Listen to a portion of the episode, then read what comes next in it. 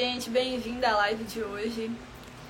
Nós hoje vamos falar sobre o risco jurídico que você pode né, ter ao abrir e ao manter, claro, o seu empreendimento online. Tá?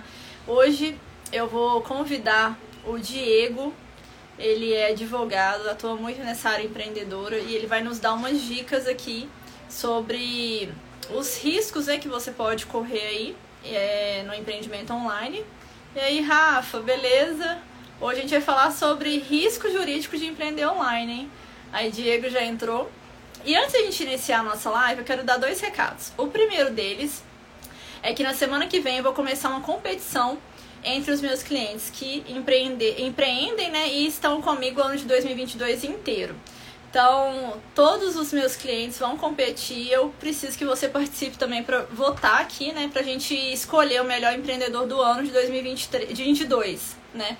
É, o intuito desse prêmio, né? Dessa competição é premiar aqueles que desenvolveram um bom trabalho no ano de 2022. É lógico também, é, os outros competidores também vão ficar conhecidos, né? Por conta é, dessa competição. E além de premiar, também reconhecê-los, né? Porque a gente tem que reconhecer aqueles que fazem um bom trabalho. Bom, é, Diego, manda para mim o convite aí nessa câmerazinha mais em. E o segundo recado é que na próxima quinta-feira, né, depois de amanhã, eu vou fazer uma live com uma empreendedora que atua na área é, digital, né, atua no online. Então hoje a gente vai dar dicas de é, para você não correr riscos jurídicos e na quinta-feira eu vou chamar essa empreendedora para poder falar comigo. Ela vai contar os desafios dela no empreendedorismo online. Ela vai contar aqui as dicas, contar um pouco da história dela. Eu tenho certeza que a história dela vai servir de inspiração para você também. Então, Diego, manda aí, tem um, uma câmerazinha aqui com mais, manda solicitação, por favor. Agora deu.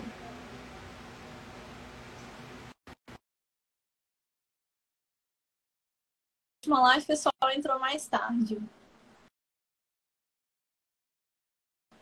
Aí não deu, não, Diego. A coisa você manda pra mim de novo. Eu apertei aqui pra aceitar, mas acho que. Ah, deu, né? Ah, ah bom, joia? Tudo bom? Pronto para falar de empreendedorismo e a, sua, a minha visão jurídica disso? Eu sei que vai ter muito assunto aqui. O pessoal ainda tá entrando, né? Mas aí, é, essa live vai ficar salva inclusive. Depois vou postar ela no YouTube e no podcast também. Enquanto o pessoal tá entrando aí na live, né? Com certeza tá pitando o celular deles aí. Me fala, Diego. É, me conta um pouco sobre você, a sua trajetória.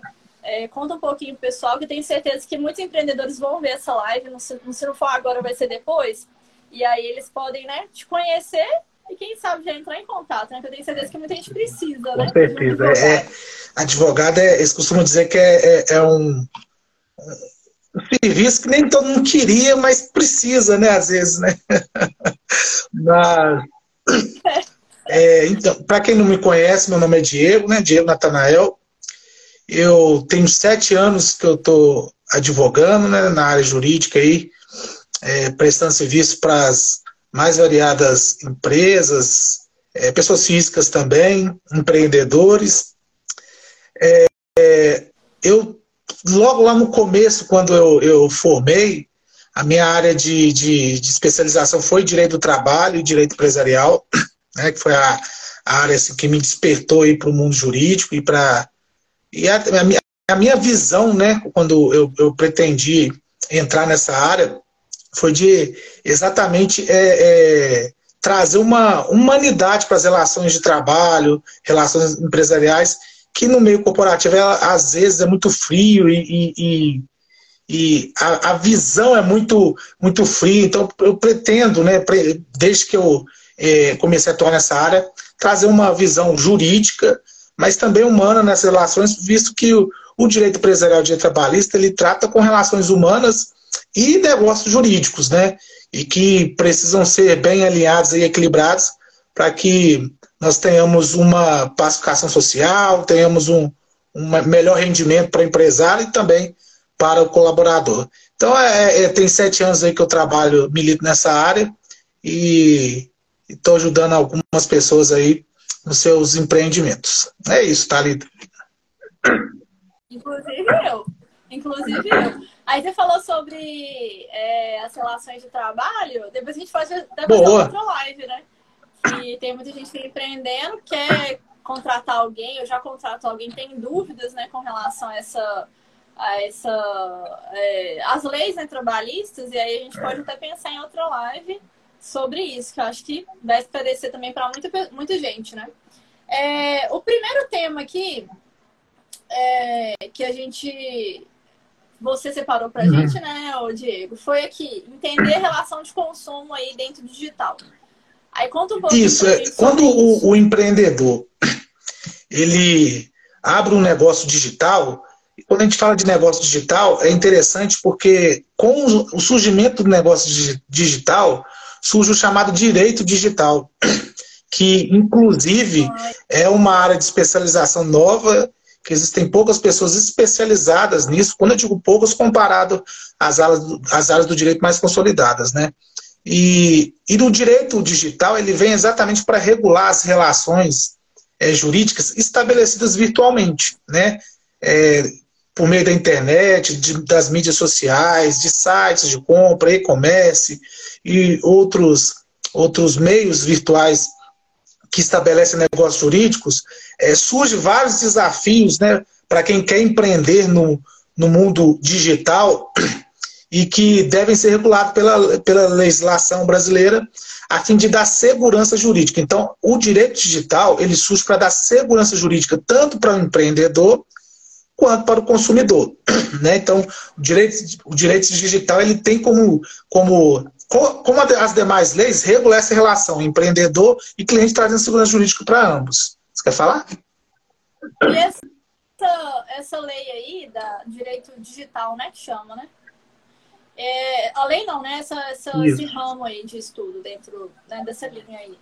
É, visa vamos colocar tudo que tem a ver com essa área digital, né? Por exemplo, venda de produtos, venda Isso. de cursos. Isso tudo. É, tudo né? O direito digital vai tratar de todas as relações humanas no meio virtual. Então, relações, por exemplo, é, criminais, relações penais, né? relações cíveis, relações de consumo, relações de trabalho.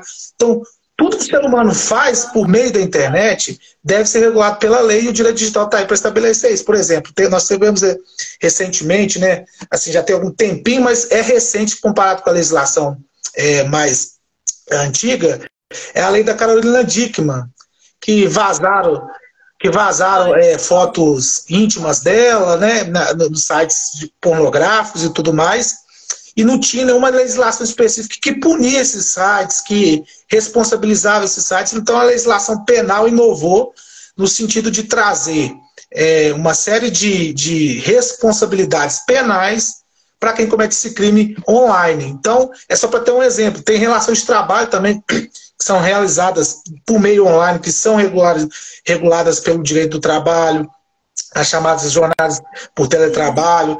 Nós temos também as relações de consumo, que é a principal. Quando a gente fala de, de, de empreendedorismo online, né, é, o a primeira coisa que o empreendedor tem que ter noção é de que ele, se ele está ali é, é, no meio virtual para disponibilizar um produto ou serviço, ele tem que ter em mente que ele vai estabelecer com seus clientes uma relação de consumo.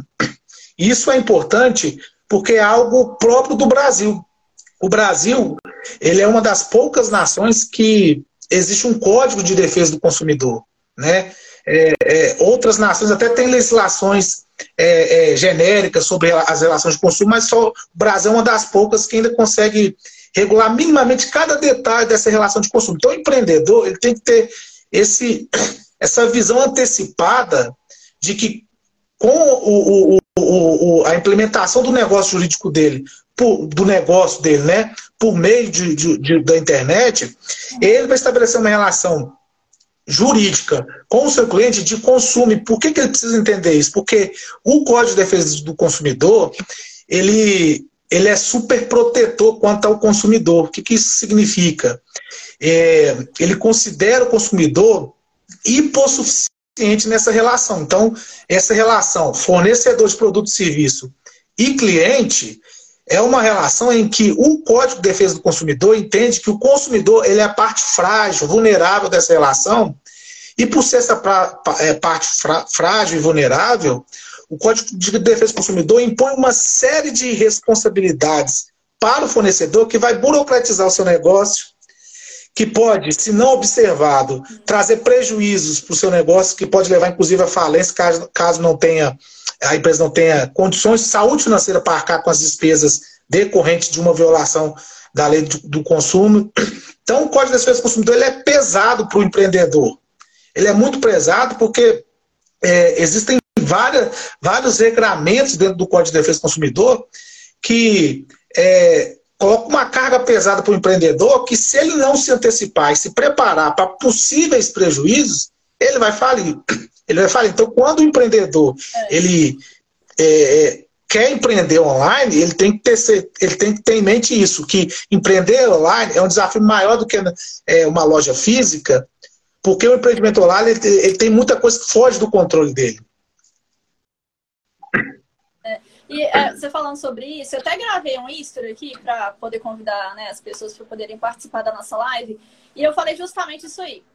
É, muitas pessoas olham para o empreendimento, assim, vão colocar físico, né, loja física, como um empecilho, algo que vai ser muito difícil, porque tem de aluguel, tem PTU, vamos dizer assim, tem talvez mais carga de, de peso, né, de financeiro. E aí já me perguntaram, ah, grava vídeo aí para esse, tipo de empreendimento online. Será que se eu empreendesse online não seria melhor?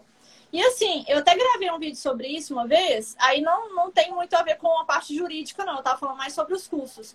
Mas acaba que os custos podem ser maiores, porque, por exemplo, hoje em dia com o Instagram, que tem um milhão de contas, para você conseguir atingir seu público, você tem que gastar mais com gestão de tráfego, com, é, com marketing, né? E além disso, foi o que você falou, que é, já é uma pauta interessante, né, para quem quer abrir a, a um empreendimento online, que é a questão das leis que ainda são mais complicadas, né? Então, assim, além de você pensar por esse lado, digamos assim, de investimento que você vai ter, você também tem que pensar no seu caixa para um possível problema é, jurídico que você é, exatamente vai enfrentar, né? E o problema também, e, e, o problema também é o seguinte, até na hora que eu estava gravando essa live aí, é, eu, eu falei assim que é, às vezes você estando errado, né? Lógico, você pode, como você não conhece Exatamente. bem a lei, você pode acabar errando Exatamente. nessa relação de consumo. E mesmo se você não estiver errado, se alguém entrar com você na justiça, né, contra você, Isso. você ainda também tem que gastar. Isso, é, é esse é o problema. A, a legisla... Né? o, o, o, a legislação brasileira ela é muito pesada. Quando eu digo pesada, ela é pesada não no sentido só punitivo, mas pesada no sentido de quantidade de regras. Então, assim, fatalmente, e isso eu, eu costumo falar com, com o empreendedor, com diretores de empresa, que fatalmente a empresa ela, ela vai errar em algum ponto da legislação. Ela vai errar por quê? Não por má fé. É porque tem muitas. Tem muitos, então é, é, quase, não vou dizer impossível, mas é quase impossível você estar 100% com a lei. Quando eu digo com a lei, com, com todos os regramentos, porque você fatalmente vai falhar em algo. E é por isso que, que é, é, você trabalhar de forma preventiva vai diminuir esse erro. Não é a certeza que você não vai errar, mas vai diminuir esse erro. E quando você entende que você está entrando num ramo em que a sua relação, uma relação de consumo com o seu cliente e que essa carga é pesada, né? tanto na quantidade de leis quanto na punição, inclusive, pra, é, em caso de violação dessas leis, você precisa antecipar. E antecipar é, tentando evitar o máximo de problemas possível e contando com o surgimento de problemas, inclusive contando é, por meio de preparação financeira para arcar com esses prejuízos. Você quer ver um exemplo como que empreender online pode ser mais caro do que ter uma loja física. Por exemplo, um consumidor, ah. ele vai na. Vamos supor que você tem uma loja física. E eu vou na sua, na sua loja e adquiro um produto. Assim que eu sair da, da sua loja, se o produto for me entregue da forma como foi prometido e da forma como eu, eu solicitei, assim que eu sair da loja, acabou, não tem como eu devolver esse produto, não, salvo em caso de defeito oculto, que a gente chama de defeito oculto, que é quando existe um, um, defeito que nem você e nem eu conseguimos identificar na hora, mas que depois apareceu. Aí o fornecedor é responsável. Tirando essa exceção, Se eu levei o produto, depois eu olhei para essa caneta e falei, ah, não gostei dessa cor, não. Vou lá devolver para a Thalita. Não tem como. Não tem como. Uhum. Já na, na, no, é no, no, né? no, digital é completamente diferente. Se eu comprei na sua loja virtual essa, carte, essa caneta, quando ela chega para mim, eu, o Código de Defesa do Consumidor me garante o tal do chamado direito ao arrependimento, ou seja, eu posso devolver essa, se eu não gostei dessa cor, eu posso simplesmente solicitar a devolução dessa, dessa caneta e você tem que arcar com frete de entrega, né? Você já arcou, aliás, você vai ter que arcar com, com frete de desenvolvimento, vai ter que me devolver o preço que eu paguei por essa caneta, mas não é só o preço, é o preço corrigido monetariamente. E, e se a pessoa vai ter que se tornar. Então ela vai ter que se tornar e complementar, se foi, durou muito tempo a, a entrega, complementar a, a, a correção monetária do seu bolso. Então, ou seja, você iniciou um negócio é, é, online, você vai ter um gasto que o físico não vai ter. Por quê? Você já tá, você vende qualquer produto que, que, que, o empreendedor online for vender, ele já tem que contar com a devolução. Então, o preço dele, do produto dele, já tem que contar com a devolução. Com todo o gasto a devolução. E com certeza, e com certeza nem todo Não mundo conta. conta com a devolução. Aí a Rafaela entrou, que é uma cliente minha, eu até vou fazer a live com ela quinta-feira. Ela empreende online. Aí, viu? Fica aí, Rafa, que a gente tá falando de direito e arrependimento. então, aqui, eu tenho certeza, assim, que a maioria não coloca isso no, na precificação, né? Essa coisa. E também, olha só, assim, é, você tem que colocar isso, o valor, né, de tudo isso, de, do risco que você tá correndo, e também colocar o tempo, né, nessa, nesse preço aí, porque, olha, você recebe o pedido, aí você tem que ter, sei lá, um, um funcionário, né, para poder ir lá no estoque, pegar aquele pedido, embalar, levar na, ou na transportadora ou no correio, não sei. E ainda tem que esperar um tempo para ver se a pessoa ainda não vai arrepender e querer de volta e ainda ter que arcar com mais custo Para você ver, o, isso é só um ponto da legislação. Isso é um ponto da legislação. Porque uhum. ainda tem, por exemplo, a responsabilidade da entrega. Se você contrata seja pelo correio ou por uma transportadora privada, você que é fornecedor é responsável por, por essa entrega, ainda que a falha seja do entregador. Então, se, por exemplo, o entregador não entrega o produto no tempo correto prometido, ou se entrega com defeito, com, ou estragado, produto estragado, o fornecedor que eu adquiri o produto, ele é solidariamente responsável. Ou seja, eu não preciso cobrar do, da entregadora, eu cobro direto do fornecedor, por um erro que não é seu. Então, até isso você tem que pensar, contar na hora de precificar. Porque a legislação, ela é o que eu disse, ela, ela, ela carrega o consumidor no colo, mas não está nem aí para o empreendedor, para ser bastante sincero, não está nem aí para o empreendedor. E aí, vamos supor, olha, olha para você ver. Você entregou o produto certinho que, que, eu, que eu pedi, a transportadora quebrou o produto na hora de entregar, por mal, maus cuidados, entregou o produto. Oh. Aí eu vou e te processo processo. Nossa, Quando chega no processo, o que, que acontece no processo civil comum? Que não envolve relação de consumo. Aquele que, que alega, ele tem o ônus da prova. Então, se eu estou alegando que você me deu determinativo de prejuízo, eu tenho que provar que você me deu determinativo de prejuízo. Só que nas relações de consumo não é assim. Então, se eu te processo, é você que tem que provar que eu estou errado. O ônus da prova é do, é do, é do fornecedor do produto ou do serviço. Ou seja, aí você vai ter que gastar com advogado, sendo que você talvez não vai conseguir provar. E eu não preciso provar nada. É só eu falar assim, ó, é, Thalita, porque... você quebrou. E eu não preciso provar nada. Aí. Não.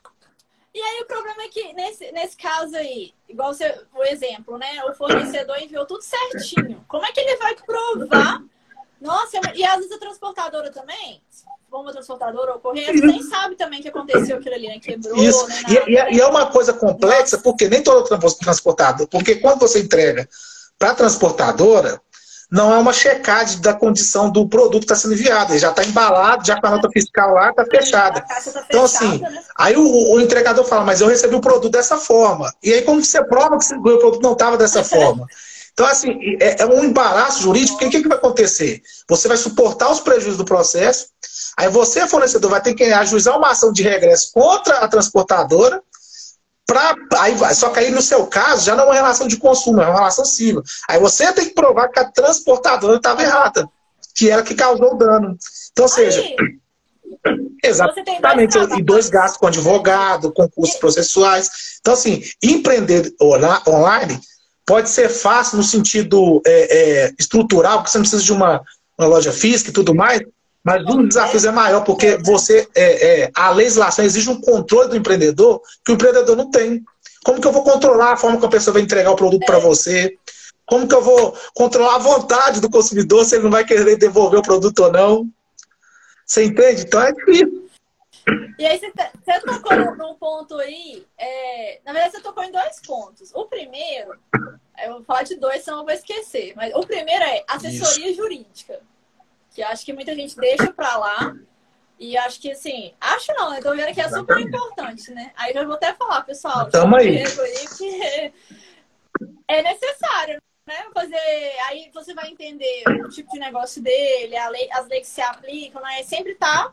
Acho que tem que ser, na verdade, uma assessoria, né? Uma consultoria, na verdade, que todo mês, ou sei lá, de 15, 15 Isso, isso é, um né? acompanhamento né? contínuo, porque, porque é a legislação ela evolui, né? Então, o, o que eu estou te falando aqui hoje pode ser é. que amanhã mude. Então, é, é, é o, empreendedor não pode ficar para trás. Então, é por isso que a consultoria. É, e um erro que os empreendedores cometa, porque eu sempre noto isso, é pensar que a consultoria, seja ela jurídica, de marketing, de viabilidade do negócio, é, a consultoria ela é um gasto desnecessário e não é. Porque a consultoria ela age de forma preventiva. Ou seja, ela vai te preparar para possíveis prejuízos. Né? Então, problemas. Então, acaba que esses gastos com um consultor jurídico, por exemplo, a Thalita como consultora financeira, de empreendimento, é, é um investimento, não é um gasto, é um investimento, porque você está investindo dinheiro agora que você vai deixar de. Você vai economizar muito mais no futuro se seguir aquela assessoria, aquela consultoria. E por um ponto, e eu estou dizendo de um ponto, que é as relações de consumo. Que é a relação de consumo. Mas o, o empreendedor, seja ele online ou físico, ele não estabelece somente uma relação. A relação com o cliente é um, uma relação só. Mas nós temos a relação com os outros fornecedores, a relação é, com os servidores online que ele vai. Com, é, que ele vai explorar o trabalho dele. Então, são, e para cada relação dessa existe uma legislação específica. É por isso que o empreendedor ele fica é, empreender no Brasil é um desafio. É um desafio muito grande, porque a legislação é super protetora. Ela é super protetora. Se ele tiver funcionário, aí vai ter uma relação de trabalho e a CLT também, é, ela, ela vai no mesmo sentido do Código de Defesa do Consumidor. Entende o trabalhador como uma parte vulnerável, ela é bastante paternalista com relação ao trabalhador, então a empresa já, já no processo trabalhista, ela já entra como culpada, ela tem que provar que ela é inocente. O princípio da inocência não, não, não se aplica à empresa numa relação de trabalho. Então, empreendedor ele tem que ter noção da, de, das várias relações jurídicas que ele vai estabelecendo na implementação do seu negócio para prever, para ter previsibilidade dos, dos possíveis problemas jurídicos que ele pode ter e tentar estancar esses problemas antes que eles aconteçam.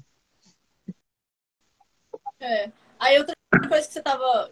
Eu pensei em duas coisas, né? A segunda coisa que eu pensei é você falou sobre a pessoa, sei lá, chegar um produto para ela se arrepender.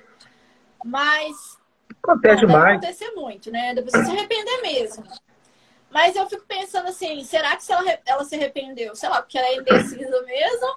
Ou porque, sei lá, a propaganda era enganosa? E aí, sei lá, Isso, é tem. Que, como é que a, a, tem, a, a, inclusive, a questão da propaganda enganosa, a CLT é bastante rígida, porque a propaganda, o que acontece? É comum você ver por aí sites de vendas é, de produtos e de serviços, onde eles fazem aquela propaganda garantindo uma eficácia do produto que, na verdade, o produto não entrega. Né? Então, é, imaginemos que é, oferece uma, uma camisa, está é, vendendo camisa, quando chega para você, chegou uma camisa miniaturas desse tamanho, só para dar um exemplo. E tem gente que faz isso. É, e tem gente, e tem gente que entrega esse tipo de serviço. É óbvio que eu estou exagerando, né? Tô, mas assim, as pessoas prometem, é, prometem o mundo e não entregam. E acho que isso é, é, é, e fazem de forma inconsequente, né? E às vezes é, é, não querendo ser, eu sei que, que, que é, não sou inocente ao ponto de acreditar em tudo, mas às vezes a pessoa faz isso não por má fé, mas por desconhecimento, porque às vezes na hora do marketing lá, de anunciar o produto, é, faz de uma forma tão chamativa que pode induzir o consumidor ao erro. E o Código de Defesa do Consumidor, ele, ele usa exatamente essa expressão, induzimento do consumidor ao erro. O que, que é isso? É quando a propaganda te induz a pensar uma coisa sobre o produto ou serviço que, na verdade, o produto e serviço não entregam. E você não quer que ele, que ele pense isso, mas pela forma como você construiu o marketing, acaba desaguando nesse induzimento errado do consumidor. Então, nesses casos, a CLT, ela, ela, ela, ela caso é, ocorra uma denúncia nesse sentido de é, propaganda enganosa, é multas pesadíssimas com o Ministério Público. Aí há o envolvimento do Ministério Público por fraude a, é, é, ao consumidor, né, ao, mercado, ao mercado de consumo. Então é, é, é, é pesadíssimo. E além disso, existem três possibilidades que o consumidor pode exigir. Ele pode exigir o cumprimento forçado daquilo que prometeu. Então, por exemplo, teve um, eu não me lembro agora a loja, eu acho que era Casas Bahia. Que falava assim, é, que, que, ele tinha uma propaganda que ele falava assim, é, olhou, olhou, levou, como que é? Comprou, é, olhou, levou. Se eu não me engano, era uma coisa assim. Bom, eu acho que era uma coisa. Assim. Levou, não, né? É, olhou e levou. levou né? Se eu não me engano, era. É apenas um real. Isso. Lembra? A minha esposa soprou ah. no meu ouvido. Apenas um real. Só que eles falaram assim, ó, isso aqui é apenas um real, só que era de uma maneira sátira, né? Era, era brincando a propaganda. Eu não me lembro especificamente agora. Só que do jeito que eles faziam, induziu o consumidor a achar que realmente certos produtos valiam um real. E aí o consumidor foi das Casas Bahia uhum. e comprou. Isso, isso não é mentira. Depois vocês pesquisam na internet. Ele comprou uma geladeira. Chegou na hora do caixa lá e falou assim: tá aqui um real. E obviamente eles não venderam a geladeira para ele, só que ele processou. Ele processou e a Casas Bahia e teve que pagar uma indenização para você ver. Teve que pagar a indenização por danos morais para ele. Eu não me lembro o valor agora, mas foi um valor alto. Teve que dar a geladeira para ele por um real. E teve que pagar as despesas com frete, tudo para entregar a geladeira. Ou seja, as casas estavam vendendo geladeira por um real? Não estavam vendendo a geladeira por um real. Só que pela forma como ela fez o marketing, a propaganda, induziu o consumidor ao erro. E, e, então você tem que tomar cuidado com isso, porque senão o consumidor pode é, exigir o cumprimento forçado daquilo que ele achou que você estava prometendo. Então tem que tomar cuidado com isso. Ou ele pode aceitar o produto é, da, é, equivalente, por exemplo, tem, tem muito, acontece muito isso também do, do do fornecedor prometer e vender um, um, produto que, que ele esqueceu de verificar o estoque, não estava lá no estoque, produto, por alguma falha, não estava no estoque. Uhum. Só que o produto já foi comprado, já gerou nota fiscal, enfim, já, já, já, já, já estabeleceu a relação de consumo ali. Uhum. Nesse caso, o consumidor ele pode exigir aquele produto se não tiver aquele produto, você tem, o, o fornecedor tem que possibilitar um produto de melhor qualidade para ele pelo mesmo preço, ou pagar perdas e danos, que é o chamado danos morais, e restituir. É, e restituir o valor que ele, que ele pagou. Então, isso por, por um erro bobo. Qual que é o erro? De não verificar o estoque. Não verificar Exatamente. O estoque. Ah, isso acontece demais. Assim, pelo que eu vejo, né, assim, dos empreendedores, Exatamente. não tem controle de estoque. Isso é muito importante. E aí você viu, né? É, é, quem tá aí assistindo a live, inclusive, se quiserem deixar perguntas, comentários, Fiquem à vontade. Deixa a gente aí. vai lendo, né? E eu não sei se vocês também já, já passaram por algum problema desse, ouviram o negócio caso aí da, das Casas Bahia. Eu já até ouvi falar, não só das Casas Bahia, mas acho que teve uma outra propaganda assim, de uma empresa grande que aconteceu quase a mesma coisa. Mas era, acho que era bem parecido com esse, com esse que você falou, era sei lá, coisa... levou. Mas eu não lembro quem que era. E sempre acontece, né? É porque o pessoal quer ser muito agressivo no marketing para conseguir. Isso, exatamente. E aí acaba levando. Exatamente. Coisa, né? Eu tenho certeza que o diretor de marketing da Casa Bahia foi demitido depois de uma dessa. porque, é, é exatamente isso. Tem que haver uma sinergia entre, por exemplo, para usar esse exemplo, uma sinergia entre o marketing e o jurídico. Porque porque o marketing, ele obviamente vai pensar com a cabeça que quer divulgar, quer expor o produto e o serviço. É, exatamente. Só que ele tem que passar para o setor jurídico, porque o setor jurídico vai fazer uma avaliação mais fria sobre as consequências daquela propaganda, que é as possíveis consequências da, da propaganda. para haver uma, uma um, um, estudo de viabilidade. Né? Será que compensa nós sermos agressivos? Porque, por exemplo, por exemplo, no caso das, das Casas Bahia, pode ser que compensou para eles, mesmo eles sendo processados por isso. Por que pode ser que compensou? Porque a quantidade de produto que eles conseguiram vender, o lucro que eles tiveram, o, o gasto com o processo que eles tiveram, pode ser que não, não fez diferença para eles. Então, assim, eles assumiram o risco. Pode ser que eles fizeram isso já sabendo dos riscos. Consultou o jurídico, o jurídico dele. O jurídico dele falou assim: não, olha, você pode ter esse, esse tipo de problema. Aí o financeiro falou assim: por outro lado, Mas é, vamos, vamos, vamos colocar na probabilidade. Quantas pessoas que vão processar a gente e qual é a nossa margem de lucro com relação a isso? Então eles começam a ponderar e chegar numa decisão. E chegar numa decisão. Pode ser, uma empresa grande, né? Aí o Wallace falou, é isso mesmo, ó, a propaganda das Casas Bahia quer pagar quanto? E o cliente disse que quer pagar um real. É, Acho que foi, é realmente é, é isso mesmo, é isso mesmo. Foi exatamente isso. Eu também, isso acredito que foi, foi, foi um advogado que, se eu não me engano, que fez isso. Foi o um advogado. O advogado. Ele, ele, ele percebeu a brecha jurídica lá e aproveitou. É, agora todo mundo aí estudando direito para perceber as brechas, né? Se vocês quiserem aprender, aprender direito, aí segue aí o, o Diego. É isso aí. Lá, depois a brecha você correr na loja lá e... e... É e aproveitar o Black Friday. Black Friday, por exemplo, você deu um ah, exemplo interessante. Black Friday é, é típico disso, é fazer propaganda assim, muito agressivas e, no final das contas, corre isso. Porque as empresas grandes, que as Bahias, elas conseguem suportar até certo ponto esses prejuízos. Até porque eu acredito que eles fazem esse estudo de viabilidade mesmo, com o jurídico, com o financeiro. Eles avaliam o risco e decidem assumir o risco. Agora, o pequeno empreendedor não consegue. Ainda mais se não tiver assessoria jurídica, financeira e marketing. Aí é melhor nem, Exatamente, nem é melhor. Deixa para os próximos anos aí, quando você tiver essa, essa condição, você conseguir fazer. E além dessa. Porque até agora vocês. Não, foi muita coisa, olha só, já tem 30 minutos de conversão só da relação de consumo, né?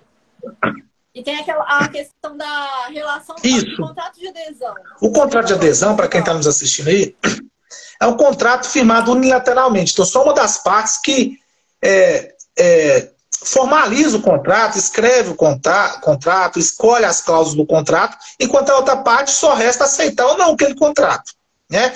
E, e, e nas relações de consumo, principalmente online, a regra é o contrato de adesão. O que é o contrato de, o que é esse contrato de adesão? Simplesmente eu vou lá na, na loja virtual da Talita, adquiro um produto, e eu já, ao adquirir o produto, eu já estou firmando um contrato com ela, ainda que é, implicitamente, eu não assino literalmente o contrato, é, um contrato de adesão. Eu, já tô, eu, eu, sou obrigado a aceitar as condições da Thalita, eu, consumidor, para adquirir o produto. Não tem como eu negociar com a Thalita online, não, Thalita. Tira essa cláusula, acrescenta aquela, essa aqui não está boa. Não tem como. Para eu adquirir o produto, eu estou obrigado a aceitar as condições do contrato, ou do produto ou do serviço, estou obrigado.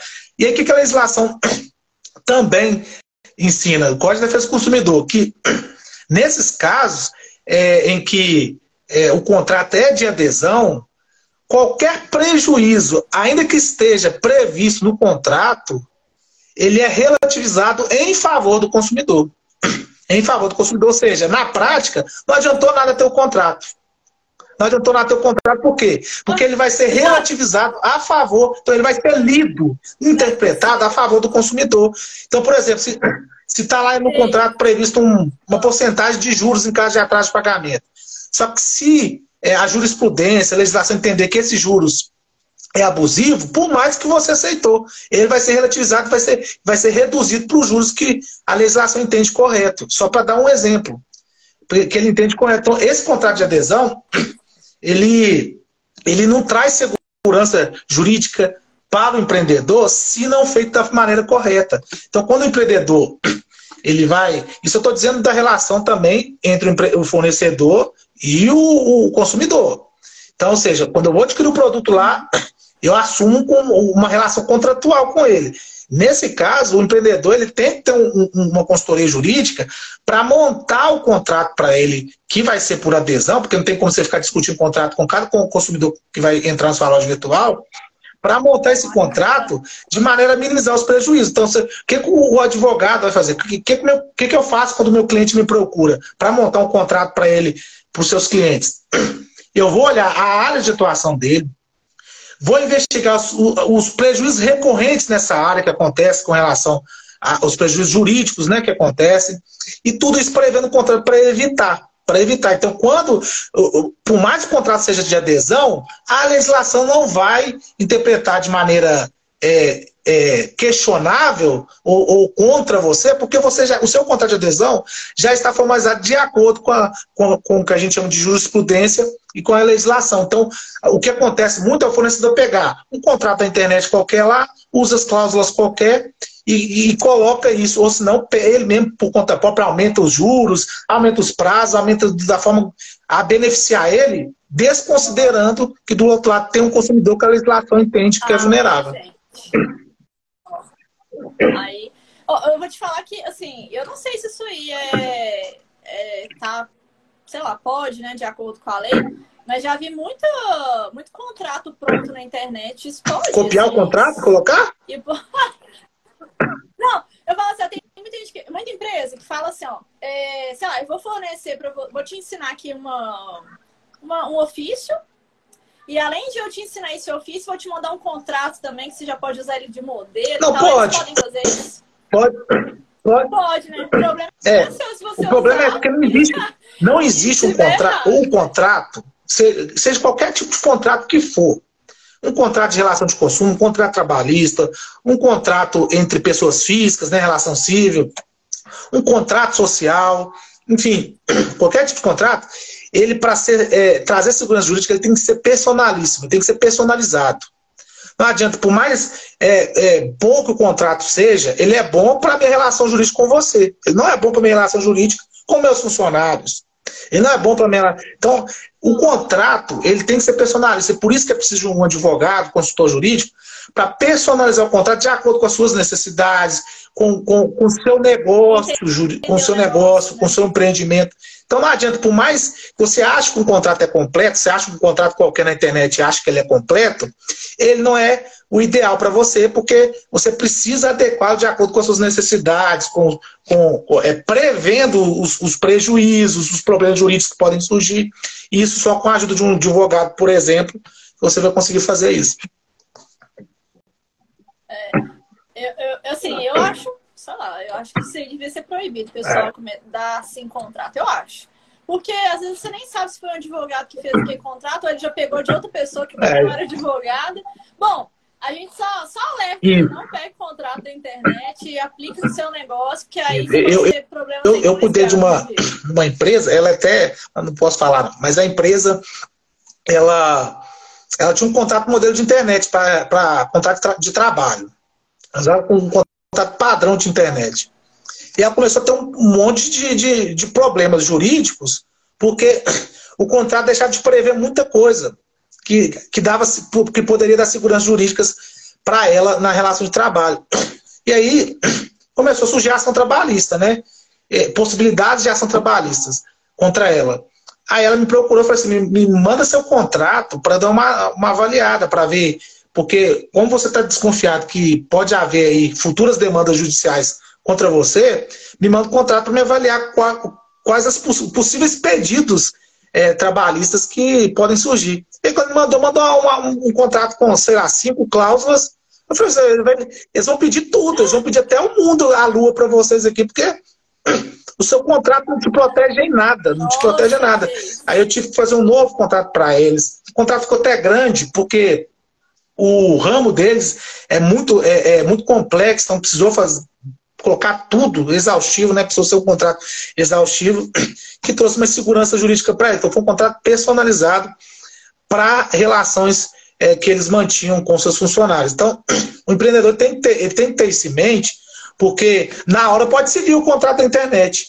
Mas na hora que o problema surgir, é no contrato que você resolve o problema. Só que se você ah. tiver um contrato ruim, é. Você não vai resolver o problema.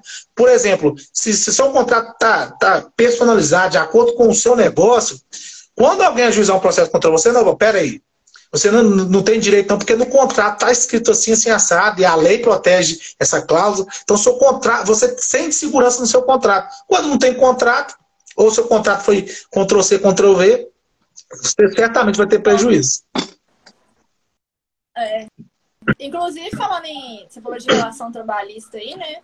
Eu lembrei aqui de uma empresa que eu comecei a fazer consultoria para ela financeira. E a gente viu que tinha uma grande possibilidade dela, assim, é, dos, dos, do pessoal que trabalhou com ela, que eu nem posso dizer que era funcionário, né, entrar contra ela na justiça, contra essa empresa. Aí a gente é, contratou uma, uma advogada para fazer os cálculos também, e a gente meio que sabe também fazer os cálculos dessa área de, de trabalho, né, dos impostos e tal. E assim, tava, se entrassem contra essa empresa na justiça, ia dar assim, é, 150 mil ou, ou, mais, é porque também depende não só do, dos impostos que você deixou de pagar e multa, mas também Exatamente. tem a cabeça do juiz, né? Ele pode dar danos morais e tal, que pode ser bem maior do que a gente está contando. E essa empresa não tinha caixa nem para nem pagar fornecedor direito. Quanto mais para é, é, e, e, esse risco aí. Passado é, tempo, e, e, e, o empreendedor ele não pode, que é comum também eu vejo, o empreendedor ele tornar o negócio dele tão pessoal que ele fica cego, é, tanto juridicamente quanto financeiramente. O que eu quero dizer com isso? Às vezes o funcionário dele pisou na bola com ele, magoou ele, enfim, trouxe prejuízo para ele. Só que a forma de resolver o problema é fazer um acordo, por exemplo, extrajudicial com, a, com aquele funcionário. Por mais que o funcionário esteja errado. Essas situações que você vai avaliar o risco, vai avaliar, é. peraí, por mais que ele esteja errado, qual que é o risco de eu perder um processo trabalhista? E aí eu já digo que a empresa já entra perdendo. Por mais que ela esteja certa, ela já entra perdendo. Porque, como eu disse, o ônus da prova é da empresa. Da empresa. Então, é, eu, eu, eu gosto muito de fazer isso na, na, nas ações trabalhistas. Quando eu estou defendendo o empregador, eu falo, eu falo, a primeira coisa que eu falo com eles é: eu faço uma, uma avaliação de risco, qual que, qual que é a possibilidade de ganhar ou de perder esse processo. Com base nisso, eu falo: pensem numa proposta de acordo. Pense numa proposta de acordo, porque o acordo, em regra, ele, ele vai trazer prejuízo, gastos para a empresa, mais menos. Mais menos. Só que tem muito empreendedor que leva, não, ele me fez isso, ele me fez aquilo, não tem acordo, eu quero ir até as últimas consequências. Só que ele não pensa na saúde financeira da sua empresa. Ele não pensa. É, e aí dependendo do, Exatamente. do valor que vai ser. Exatamente. Por exemplo, eu, te, eu teve um, um, uma empresa também que ela, ela queria até fazer algo é, benéfico para os funcionários, que é o cartão de alimentação, Vale Alimentação, né? O cartão de alimentação. E aí, ia conceder uma certa quantia por dia para eles, Vale Alimentação, e de mera liberalidade, não estava exigindo nenhuma contrapartida dos trabalhadores. E aí eles começaram a fazer isso. E aí, depois que eles contrataram a nossa consultoria, aí nós fomos lá para avaliar a empresa, né? As possibilidades de, de risco jurídico lá. E uma das possibilidades de risco era exatamente Vale Alimentação. Por quê? Porque ao conceder por mera liberalidade, o Vale Alimentação para os funcionários, ele, ele, ele é, fez surgir o risco de o valor do Vale Alimentação se tornar verba salarial. Ou seja, aquilo deixa de ser uma verba que a gente chama de indenizatória para ser uma verba salarial. Ou seja, ela vai incorporar o salário, vai aumentar o salário do, do funcionário e o que acontece? Vai ter que recolher GTS, contribuição previdenciária com base nesse valor. Todos os encargos trabalhistas vai ter que decidir sobre esse valor. Ou seja, vai trazer um prejuízo maior para ela, porque na prática é como se você estivesse dando aumento para os funcionários. E por uma ausência de consultoria jurídica, eles correram esse risco por algum tempo. Graças a Deus que nenhum funcionário processou eles. Mas, e o problema era fácil de resolver, porque se, se eles tivessem consultado antes, que, que foi o que eu sugeri para eles quando identificamos o problema. Olha, para tirar a natureza salarial da verba e tornar a verba uma verba indenizatória, caso as verbas indenizatórias não incidam FGTS, nem contribuição previdenciária, para tirar essa natureza salarial, basta você exigir uma contrapartida, ainda que seja de um real. Então você vai descontar do, do, do salário deles um real para custear o vale alimentação. Com isso, você transforma a verba salarial em verba indenizatória e elimina o problema. Aí eles começaram a fazer isso e eliminaram o problema. Coisa simples. Coisa que poderia simples dar um prejuízo que... enorme para eles. Muitas vezes você precisa É. Você precisa de uma consultoria jurídica para poder te ajudar nisso. Porque imagina, o tanto de coisa que o empreendedor tem que pensar e tem que pensar em voltar o é, real e, e, e, que interessante. Né? Era algo que eles estavam fazendo para beneficiar o trabalhador. Eles não precisavam fazer, mas que quiseram fazer, mas que em contrapartida ia trazer um prejuízo enorme para eles. Que poderia, né, cara, um prejuízo enorme para é. eles. Ô, ô, Diego, a gente até colocou aqui na pauta o LGPD. Isso, isso também é muito importante. A LGPD é a sigla para a Lei Geral de Proteção de Dados. Né? A Lei Geral de Proteção de Dados é uma lei recente que vem regular exatamente o tratamento dos dados que o empreendedor, a empresa, colhe no seu negócio.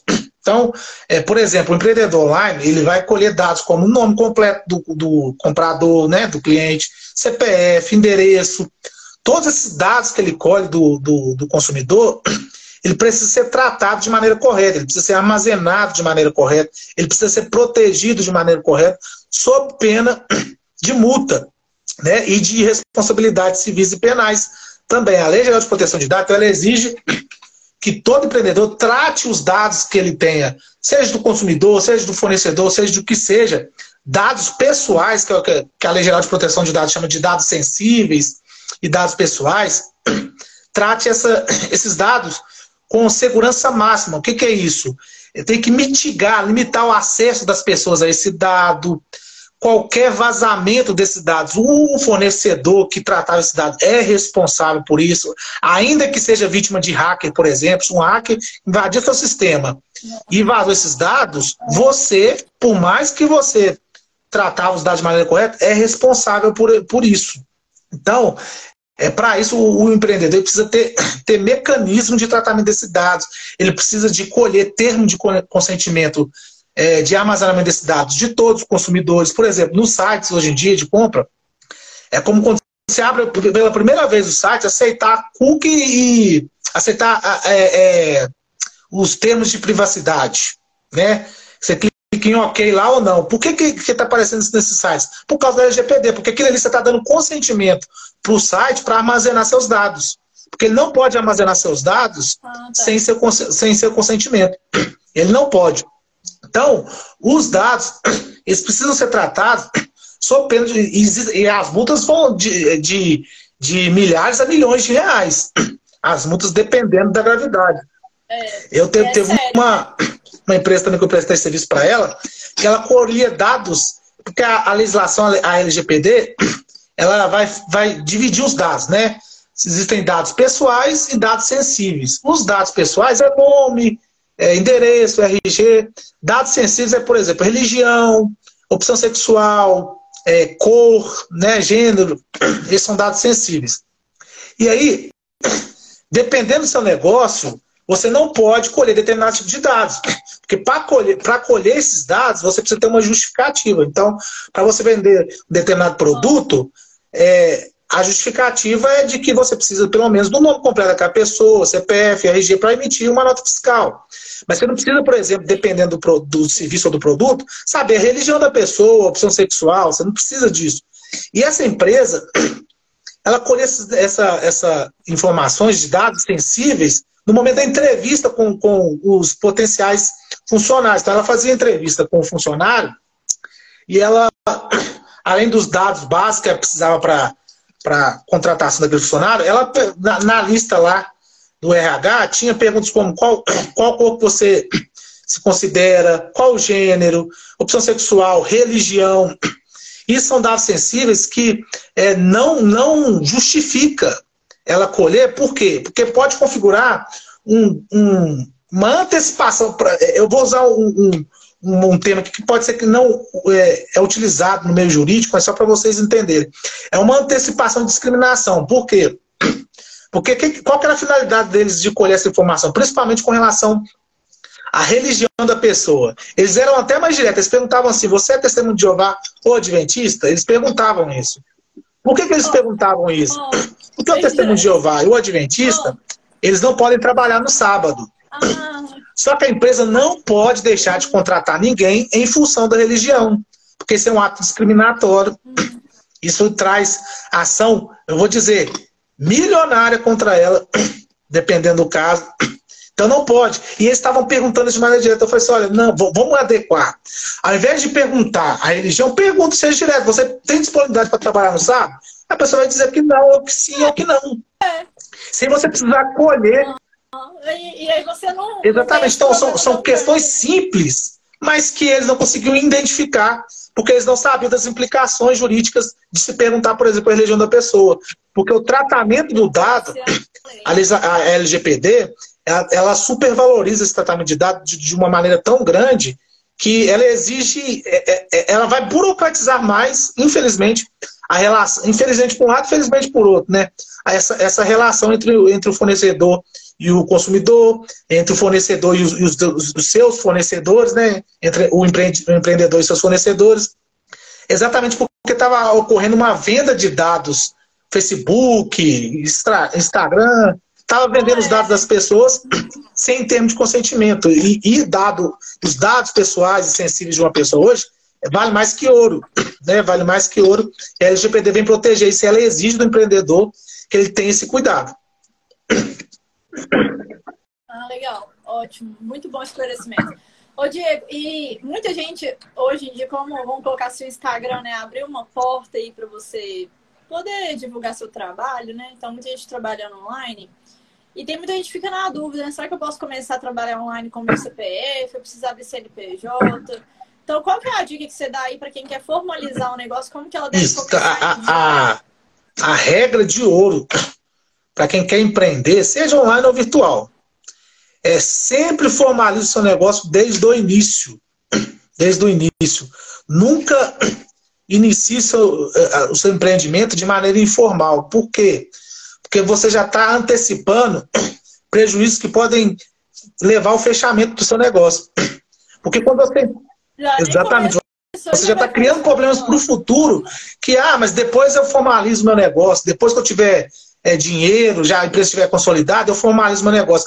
Mas aí quando você estiver formalizando seu negócio, aí é que vai surgir os prejuízos, que vai acabar encerrando seu, o seu negócio quando você já está preparado para dar continuidade. Né? Então, Sempre formalize seu, seu, seu negócio do início. E o que, que significa formalizar? É criar um CNPJ, um Cadastro Nacional de Pessoa Jurídica. Por quê? Com o Cadastro Nacional de Pessoa Jurídica, é, vem uma série de seguranças jurídicas, de benefícios jurídicos, inclusive, tá? Para a pessoa jurídica. E é como se você estivesse nascendo para o mundo jurídico e nascendo para as relações jurídicas. Né? O CNPJ é a certidão de nascimento da pessoa jurídica.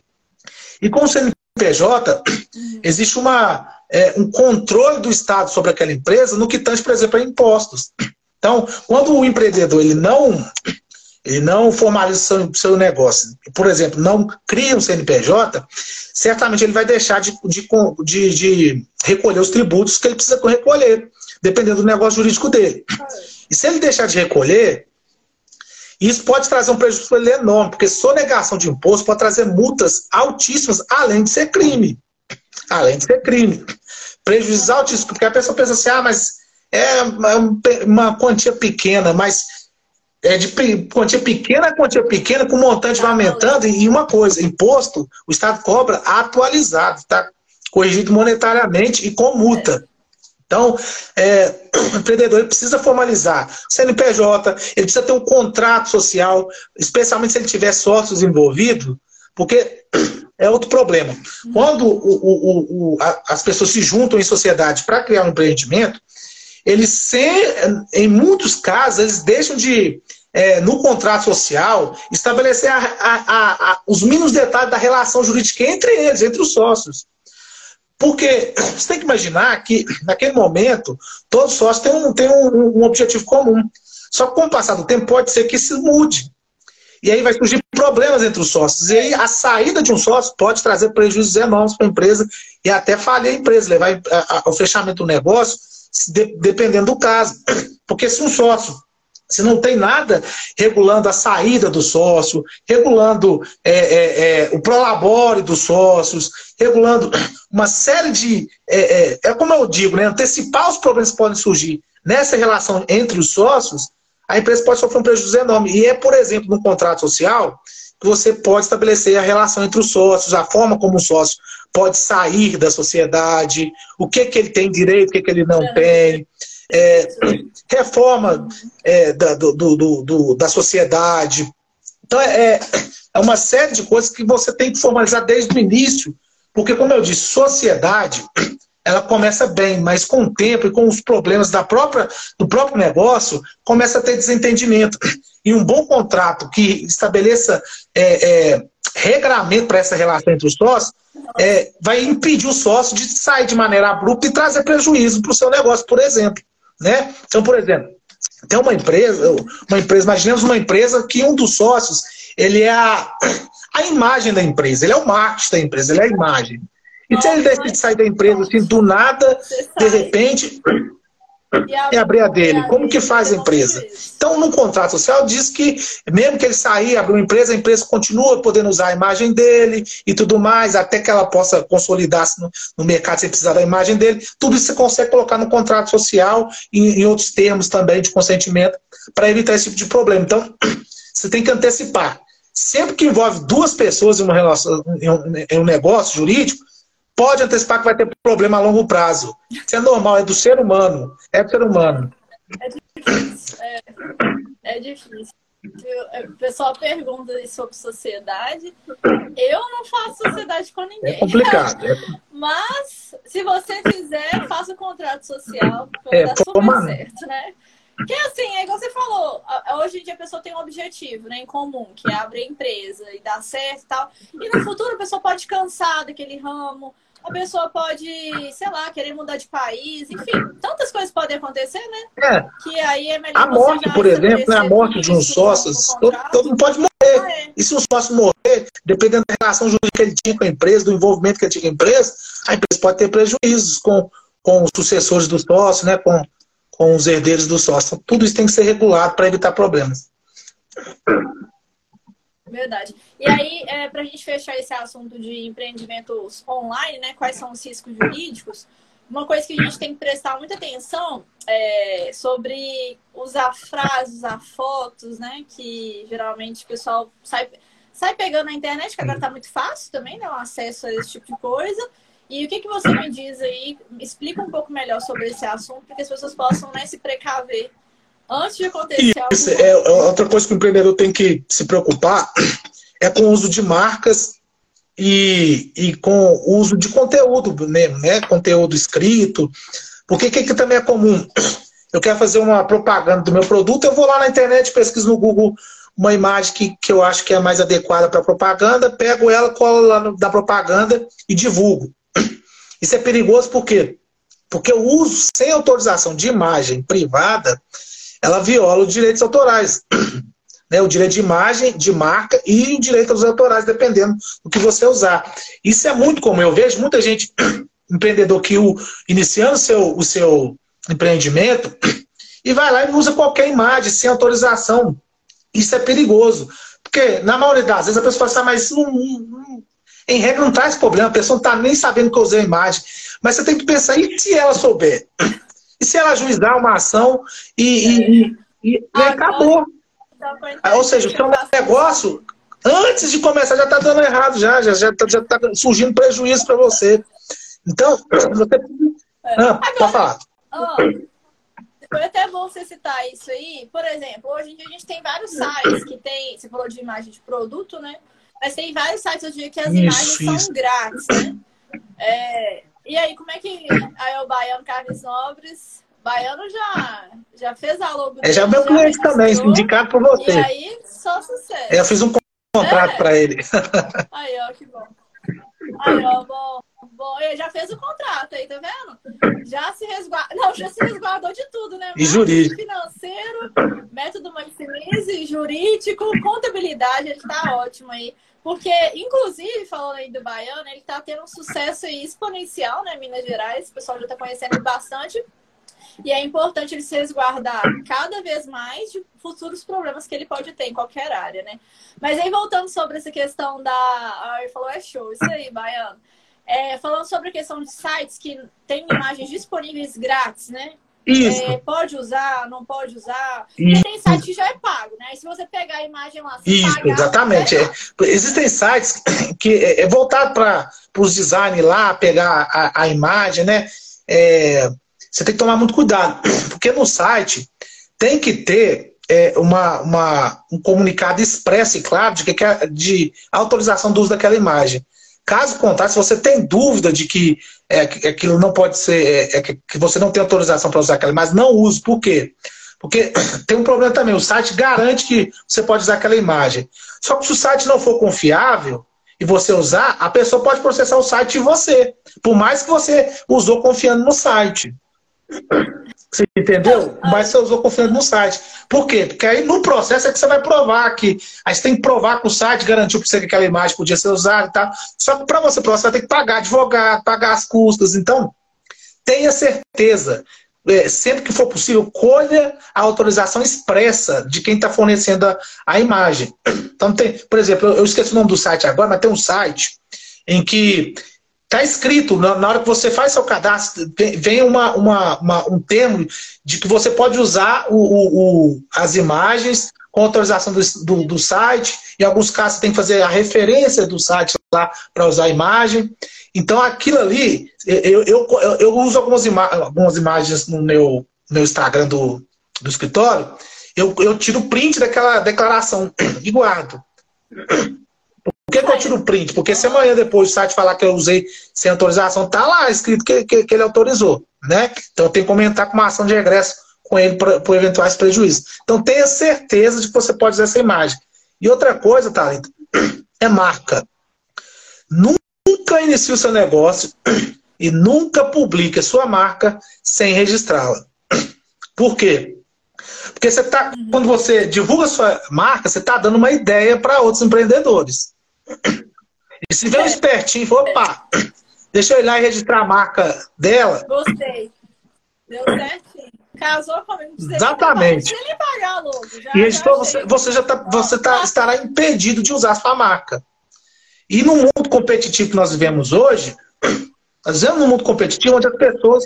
E com o Instagram, né? Exatamente. As pessoas. É, é, existe quadrilhas especializadas nisso, para você ter ideia. O que, que são as quadras especializadas? Elas pegam marcas que não são registradas, exatamente, elas pegam as marcas que não são registradas e registram, antecipa e registra. É meio que sequestra a sua marca. E aí, para você tomar ela de volta, você tem que pagar. Entendeu? Então, sempre tome cuidado com isso. Registra a sua marca, contrate um profissional para registrar a sua marca. E aí, é, é, é, no registro da marca, é, o INPI, né, o Instituto Nacional de propriedade industrial, ele existe uma série de, de tarefas que a gente chama ali para qualificar sua marca. Você tem que qualificar de maneira correta, porque senão também não vai estar tá, vai tá protegido. Porque tem gente que tenta fazer isso de maneira é, sozinha e ela vai até conseguir o registro, mas ela não tem a garantia de que aquele registro é o específico para a marca dela, que vai proteger a marca dela de maneira específica, né? Não pode ser um registro genérico. Por exemplo, tem gente que registra, é, tem, tem a chamada marca mista. Marca mista é aquela que, que vai qualificar. Tem a imagem e tem letras, né? Ou frases na marca. É, e, e, eu conheço cliente direto que, que foi tentar fazer sozinho e registrou a imagem. Mesmo com o nome lá. Só que por ele não ter escolhido as opções corretas, a frase não estava resguardada no, no, no, registro, e com isso outra pessoa tá, começou a usar a marca e registrou a frase. Ele, Aí pronto. Não, não pode mais usar. Nossa, e aí eu penso assim na questão do marketing, na confusão que não dá. Exatamente. né? e, e, outra coisa, e, métodos, por exemplo. A pessoa está usando. É, o, por exemplo, a Thalita tem um método Maximize. Né? O método Maximize. Então, é, é um método conhecido. O, o, os seus clientes já conhecem esse método. Já conhecem o método. Então, ela tem o direito autoral, os direitos autorais desse método. Ninguém pode usar sem o conhecimento da Thalita. E é comum as pessoas que não registram a marca conhecerem isso, porque se, se, você, se esse método seu, outra pessoa começar a usar sem o devido registro, você corre o risco de, de, de não de perder, porque o método não tem como perder. Né? Você pode usá-lo, só que você não pode pedir que outra pessoa use esse método também. Então, é, o empreendedor tem que se preocupar muito com isso, porque na hora que, que que ele pensa que não vai dar prejuízo, mas na hora que surge o problema, aí em muitos casos, principalmente em casos de marca, é irreversível, porque se uma pessoa antecipou o registro antes de você, não tem como, só se ela liberalmente abrir mão da marca, senão você vai ter que mudar a sua marca. É, não, e o problema nem é só mudar. Se você for pensar assim, não. É, a Priscila deu boa noite aí, Priscila. Priscila é esposa do, boa noite, Priscila. do Wesley. É, essa questão aí sobre marcas, né? Por exemplo, alguém pega sua marca e finge que é dela e vai, vai cobrar os direitos autorais tal. É, direitos também morais, né? Enfim. Aí Aí você pensa assim, ah, não, então tá tranquilo, já que eu não posso usar essa logo, vou fazer outra. Mas e o... você vai ter dois custos, né? De fazer outra logo e ainda. Exatamente. E fora a imagem, porque então, assim, pensa numa, numa marca, por exemplo, vou pegar a sua, que já está consolidada. Começa... Pega a sua marca que já está consolidada. Então as pessoas vê Thalita ali, mas já sabe de quem que, é, quem que é a marca, já associa a você essa marca.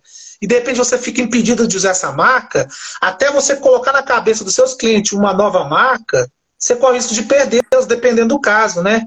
Corre de perdê-los, de perder credibilidade, enfim. Então, a marca é a, a, o seu rostinho no, no RG lá. Então, quando você se apresenta para o seu cliente, você se apresenta através da sua marca.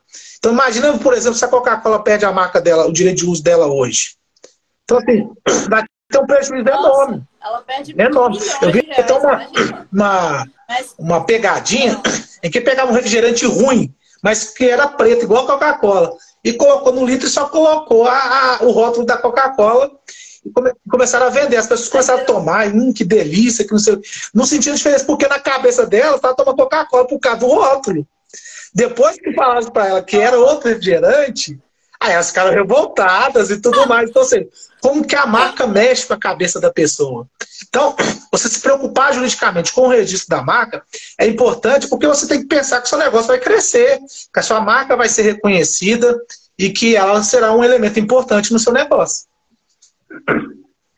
E você vai trabalhar para isso, né? É, eu sempre falo isso também. É, a pessoa tem pouco dinheiro, né, pouco capital para começar, e aí fica pensando o que, que eu posso fazer para para assim, cortar custos, né? Mas tem coisas que são super necessárias. Ó, contrato, foi o que você citou, registro da marca.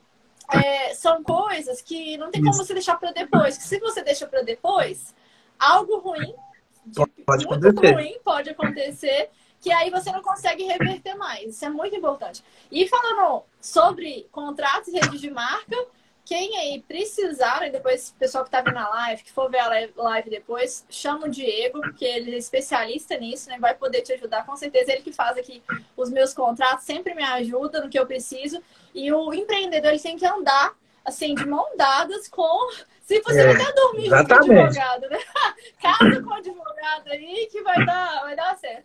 Mas eu falo, você tem que andar o tempo todo com o advogado, tudo que você for fazer ligar para o seu advogado, ter alguém né, disponível para poder te ajudar, porque, igual você falou, é um vale alimentação que você dá a mais, é uma, uma mensagem, uma frase que você usa de forma equivocada, é uma, uma imagem, então tudo isso pode comprometer o seu empreendimento. E, infelizmente, né, a gente, por essa conversa toda aqui, depois a gente vai marcar até mais, que tem muito assunto para a gente conversar né, sobre empreendedorismo dentro dessa área jurídica, mas, assim, é, qualquer coisinha que você for fazer, pode acontecer assim, um grande rombo no seu caixa e você, infelizmente, ter falência. E, enfim, ficar numa situação muito pior do que quando você começou. Então é importante sempre a gente estudar, né? Assim, pesquisar sobre o tema, ter, ter pessoas de confiança para a gente poder contar, porque senão a gente vê que, ainda mais de tudo que você falou aí, que a lei, ela nunca favorece, assim, não, nunca não, né? Vamos dizer assim, na maioria das vezes não favorece o empreendedor, né? Então o empreendedor ele tem muito mais o, o ônus mesmo, é muito mais custo para pro, poder provar algo que ele é, talvez não fez. Então, assim, é, é uma dor de cabeça e dinheiro que infelizmente pode sair do caixa que você poderia estar investindo em outras coisas. Então, foi o que você falou mesmo. A assessoria, tanto financeira, jurídica, do marketing, ela é primordial para que você não, assim, por mais que você vai gastar ali vamos colocar um pouco, 10% do seu caixa, se você deixar para depois, você vai gastar é, Exatamente. do seu caixa, né? Com algum problema que você pode ter. É, Diego, a gente está finalizando aqui. Você tem mais alguma consideração para falar? Não, eu só queria agradecer e, e, agradecer a paciência também do, dos seus clientes que estão nos assistindo aí pela live e conta com a gente aí para o que precisar. Nós estamos aqui para ver seu negócio crescer e te ajudar a crescer. Isso mesmo. E aí, se vocês aí estão vendo a live agora ou no futuro, né, que eu vou deixar a live salva, tiver algum tema, né, igual eu falei do direito trabalhista, eu acho Boa. que é legal depois a gente marcar uma live sobre isso. É, tiver algum tema que você acha interessante, manda pra gente que a gente né, pode fazer uma live direcionada para essa dúvida que você tem e esclarecer melhor. Lembrando que uma live só não dá para esclarecer todo o é. ordenamento é. jurídico, né? A gente tenta, né? A gente tenta. Né? A gente tenta. Então tá, Diego, foi um prazer te receber aqui. Muito obrigada. Não, sim, esclareceu, eu creio que esclareceu demais né, a, a mente dos empreendedores e qualquer dúvida que vocês tiverem, né, entre em contato aí com o Diego. Te agradeço muito por esse momento. Aí a Rose falou obrigada. Isso aí, Rose. Rose já tá pensando em empreender também. E no online aí, ó. Com a gente. Então espero que essa live tenha servido. É, tenha servido para você, viu, Rose? É, então é isso, Diego. Obrigada e até mais. Se Deus quiser, a gente vai ter próximas lives aí que é, para trazer assuntos interessantes Amém. para os empreendedores.